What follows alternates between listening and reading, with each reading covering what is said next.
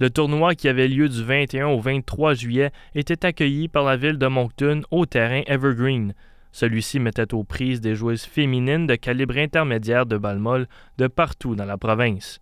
La formation de Romocto, entraînée par Daniel Mercero, ont été couronnées championnes de l'événement.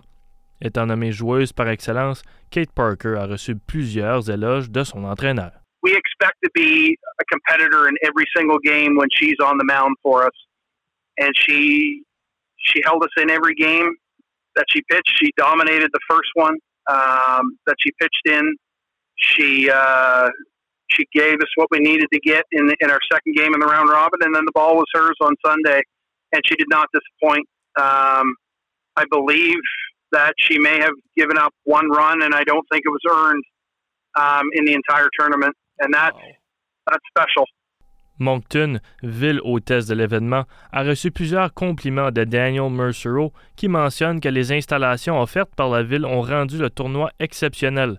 De l'accueil, l'hospitalité et le terrain sur lequel ils ont cogné de la balle molle, l'entraîneur souligne qu'il n'aurait pas pu avoir mieux comme ville hôtesse.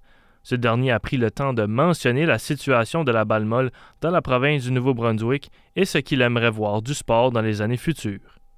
The actual city of Moncton is always inviting. Uh, we we love to travel down there. It's it's the perfect place to play an away tournament for, especially us. You know, we're we're only an hour away, but uh, it's just nice to get away. And and Moncton's, we'd love to turn it into a softball. You know, it's called the Hub City, but we'd love to turn it into a, uh, a softball hub city here within the next few years. They are all female, so and it's phenomenal that there's so many females playing the game. The male side of the game has kind of deteriorated within the province of New Brunswick, and we'd love to see that find its way back to the forefront. Um, it's it, within the capital region in Fredericton. It is staying alive, I guess, is the best way to put it.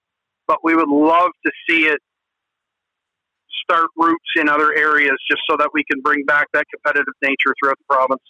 Étant la formation gagnante, Daniel Mercero et les Silverbacks s'attendent de défendre le titre dès l'an prochain. Dédié du sport, l'entraîneur se sent confiant pour la formation de Romocto et leur futur frappant des circuits. Vous écoutiez Mathieu Landry dans le cadre de l'initiative de journalisme local.